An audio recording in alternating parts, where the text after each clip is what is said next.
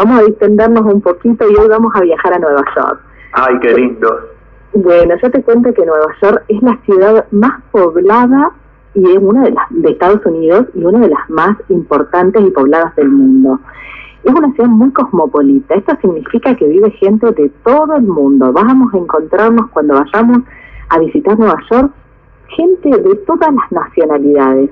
Nueva York se funda en 1624 por los holandeses y se llamó Nueva Ámsterdam, pero después, en 1664, pasa a control inglés y pasa a llamarse Nueva York porque el rey Carlos II de Inglaterra concede estas tierras a su hermano, que era el duque de York. Entonces, de Nueva Ámsterdam pasa a llamarse Nueva York. Bueno, Nueva York fue la capital de los Estados Unidos desde 1785 a 1790 y después pasa la capital, pasa a ser Washington y Nueva York hoy fue votada como una de las ciudades más grandes del mundo y yo te cuento que está formada por cinco distritos. La ciudad tiene como, para explicar simple, como si fueran cinco barrios muy grandes, con cinco distritos uno es la isla de Manhattan, el otro es Brooklyn, Queens, States Island y el Bronx. Bueno, ¿en qué época vamos a visitar Nueva York? Lo recomendable es en primavera y en otoño, como siempre, mayo, junio, septiembre, octubre. Para los que quieren aprovechar el Viernes Negro, yo te cuento que el Viernes Negro en Estados Unidos es un día que liquidan todo. Entonces los shoppings están abiertos hasta durante toda la noche y los precios son muy accesibles. Entonces hay gente que viaja específicamente en esa fecha para poder aprovechar estos precios.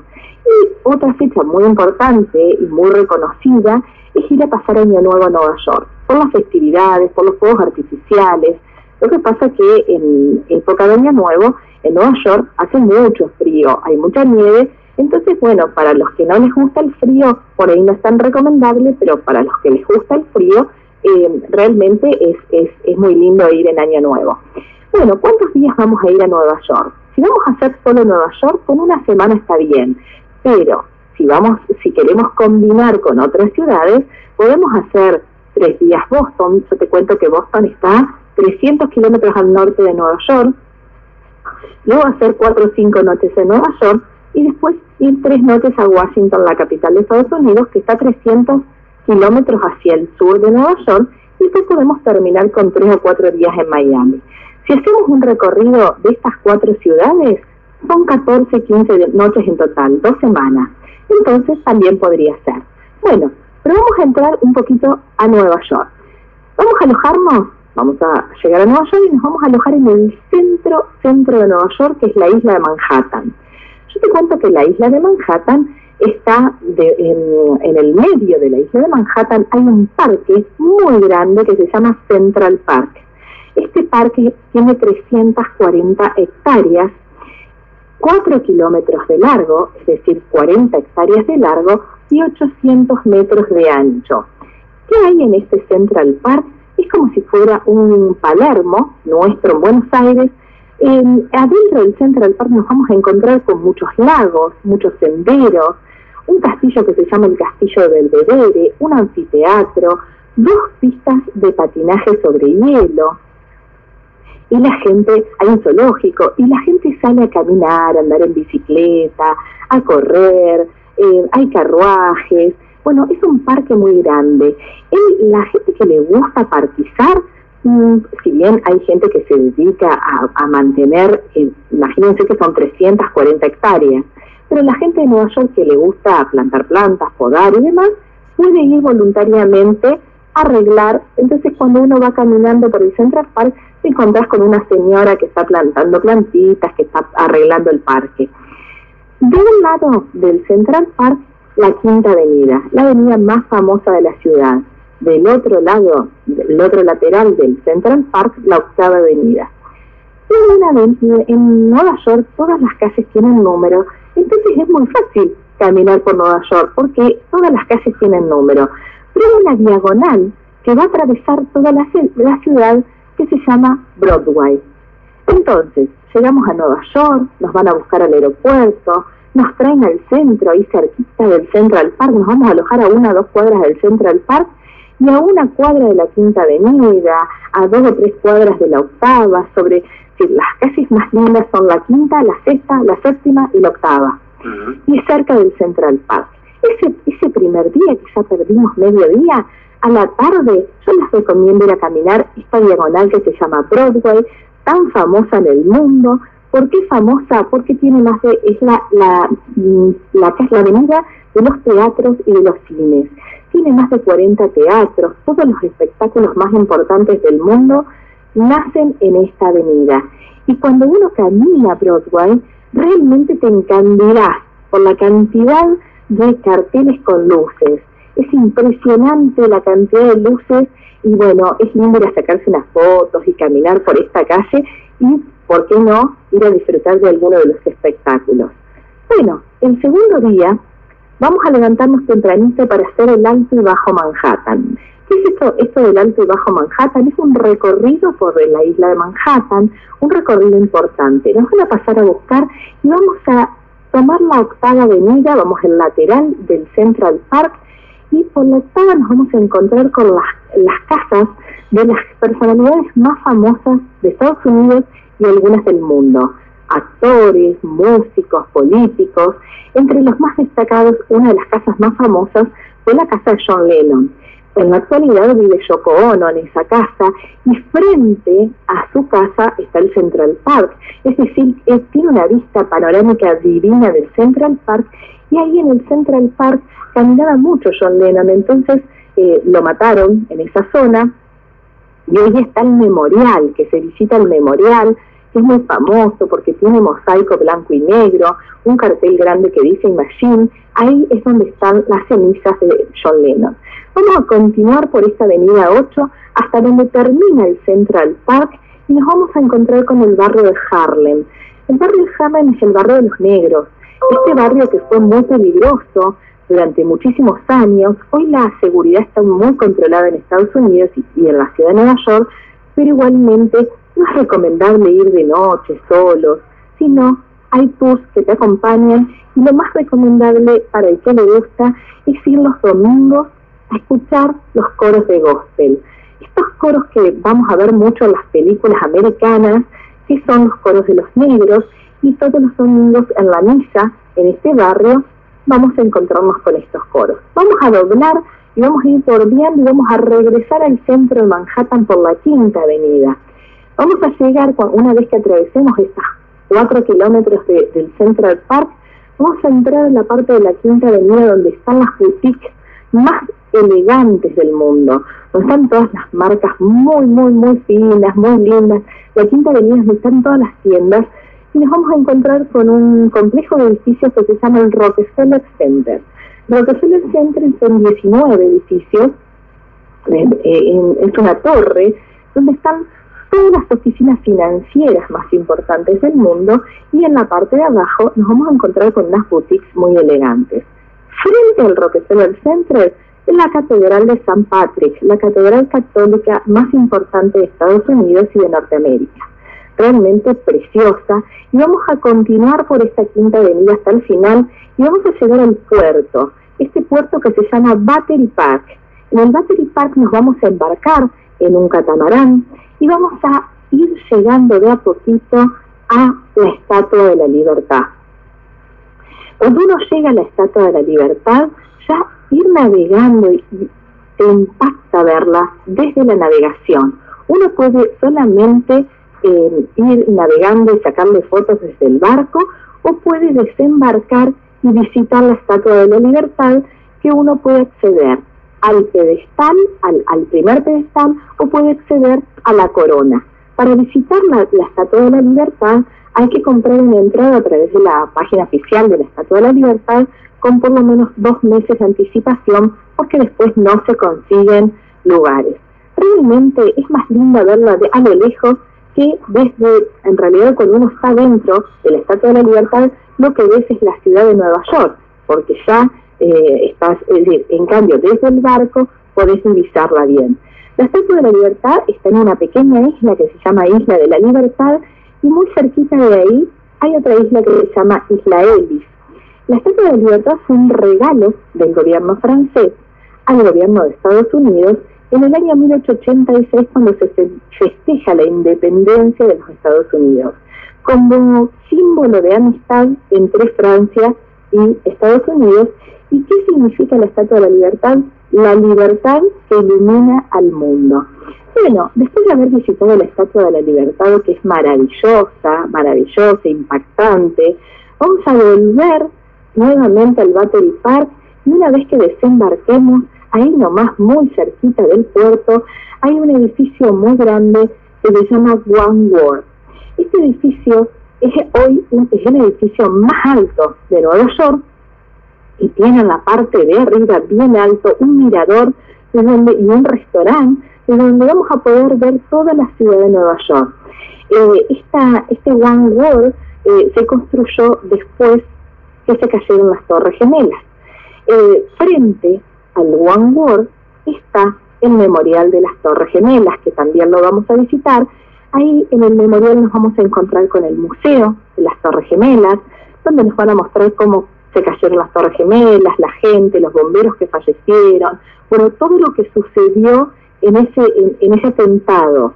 Eh, frente al museo, dos piletones gigantes donde estaban las torres, hoy, va, para explicárselo, hay una especie de pileta gigante, adentro, por supuesto, tierra, toda la vuelta de esta pileta tiene una cascada, este agua significa vida, porque el agua es vida para todos. Que entonces esta, con esta cascada quisieron de, demostrar que toda la gente que falleció en este atentado está vivo para siempre entre todos los americanos, ¿no? alrededor de este, de este piletón hay una placa de acero inoxidable con todos los nombres de las personas que fallecieron en este atentado y las personas que cuidan el memorial de las Torres Gemelas. Eh, cada cumpleaños de esta gente que falleció coloca una rosa blanca en el nombre de estas personas realmente es un lugar muy movilizante, es un lugar muy fuerte, te vas a encontrar con los hijos que vienen a mostrarle em, eh, eh, a sus nietos que nacieron, es una especie de cementerio, pero con un, con un sentimiento muy profundo para el americano. Bueno, después de haber visitado las Torres Gemelas y de haber movilizado un poco, no se puede ir a Nueva York y no pasar por ahí. Vamos a cruzar y vamos a encontrarnos con una estatua de bronce mm, que es el toro este toro tan famoso en No me digas lo que hay que tocarle al toro, eso ya lo sé.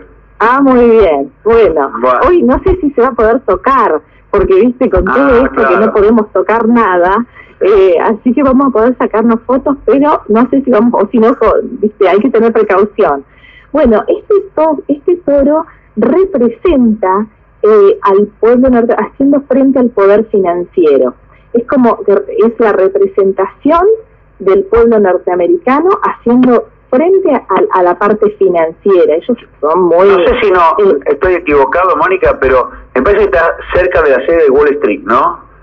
Está en Manhattan, en la parte financiera de Manhattan, está en, en, un parque que se llama eh, Bowling Green, y ya te digo, está ahí colocado y la gente, todo el mundo va a tocar este este toro. Pero hay que tocar una parte sensible, ¿no? Que no vamos a decir qué, pero que la gente se puede imaginar que la gente va y le toca, ¿no?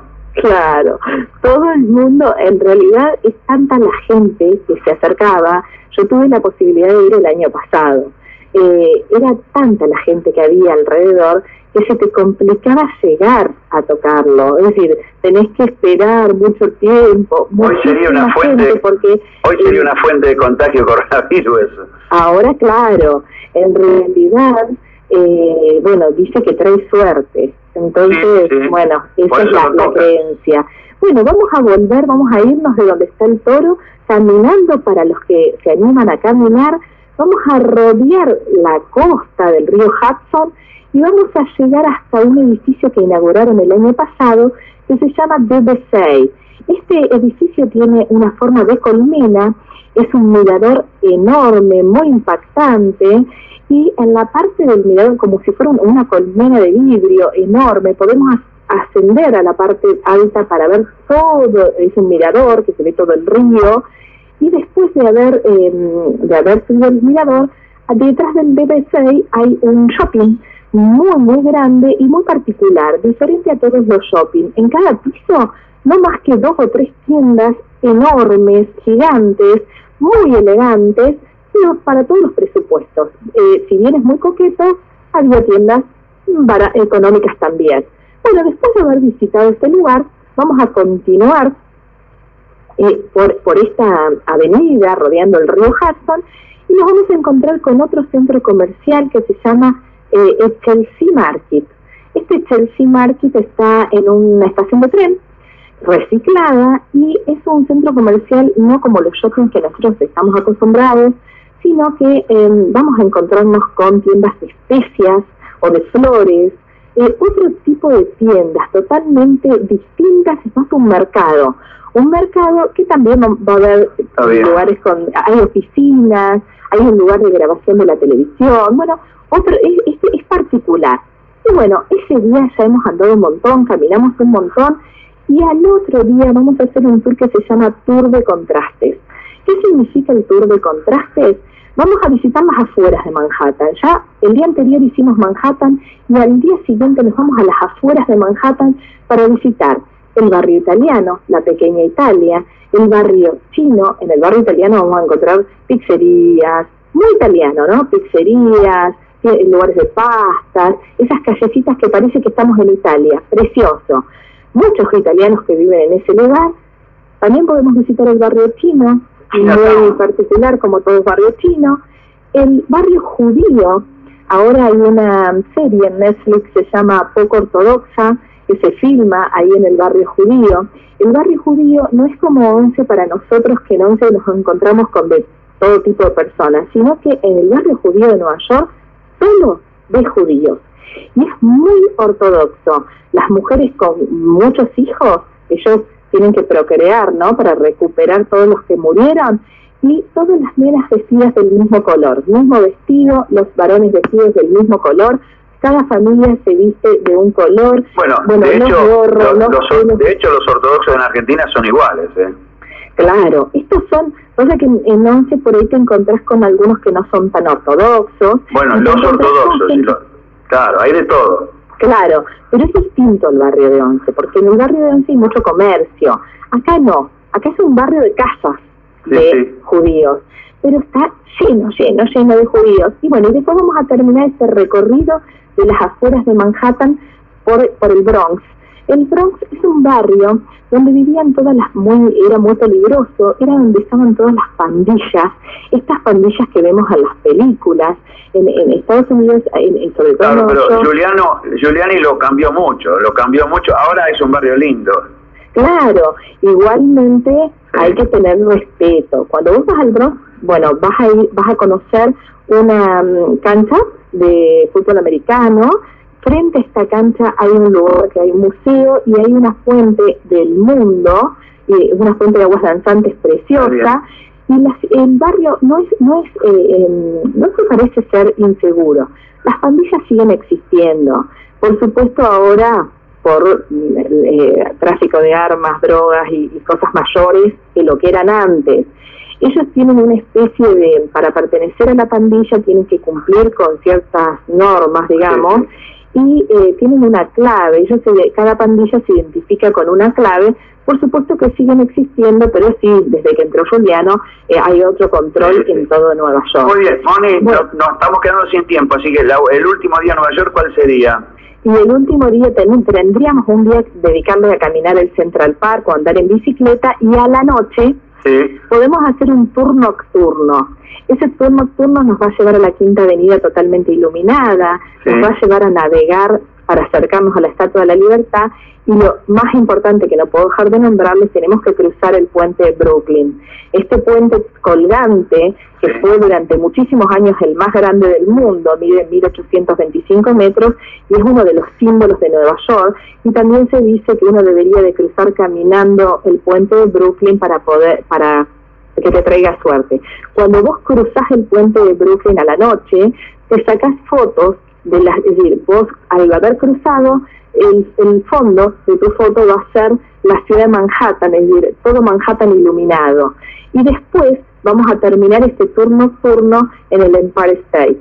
El Empire State lo último que te cuento es el rascacielos, durante muchísimos años fue el más alto de Estados Unidos y uno de los más altos del mundo eh, durante más de 40 años. Tiene 102 pisos, 73 ascensores, un mirador maravilloso desde donde vas a ver todo el Central Park, todos los ríos, el puente de Brooklyn iluminado eh, y bueno, todo lo que es Nueva York desde este con una vista impresionante. No podemos dejar de subir al Empire State.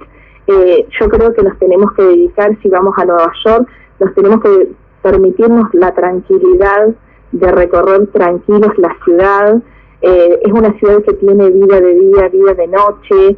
La mayoría de las películas de Estados Unidos, la mayoría de las películas americanas están filmadas en Nueva York y uno, cuando pasa el tiempo después de haber visitado la ciudad, cada película que ves, incluso la de los chicos, eh, El Hombre Araña, muchísimos, muchísimas películas están filmadas en Nueva York, eh, te retracta, te trae nuevamente a ese viaje que vos hiciste.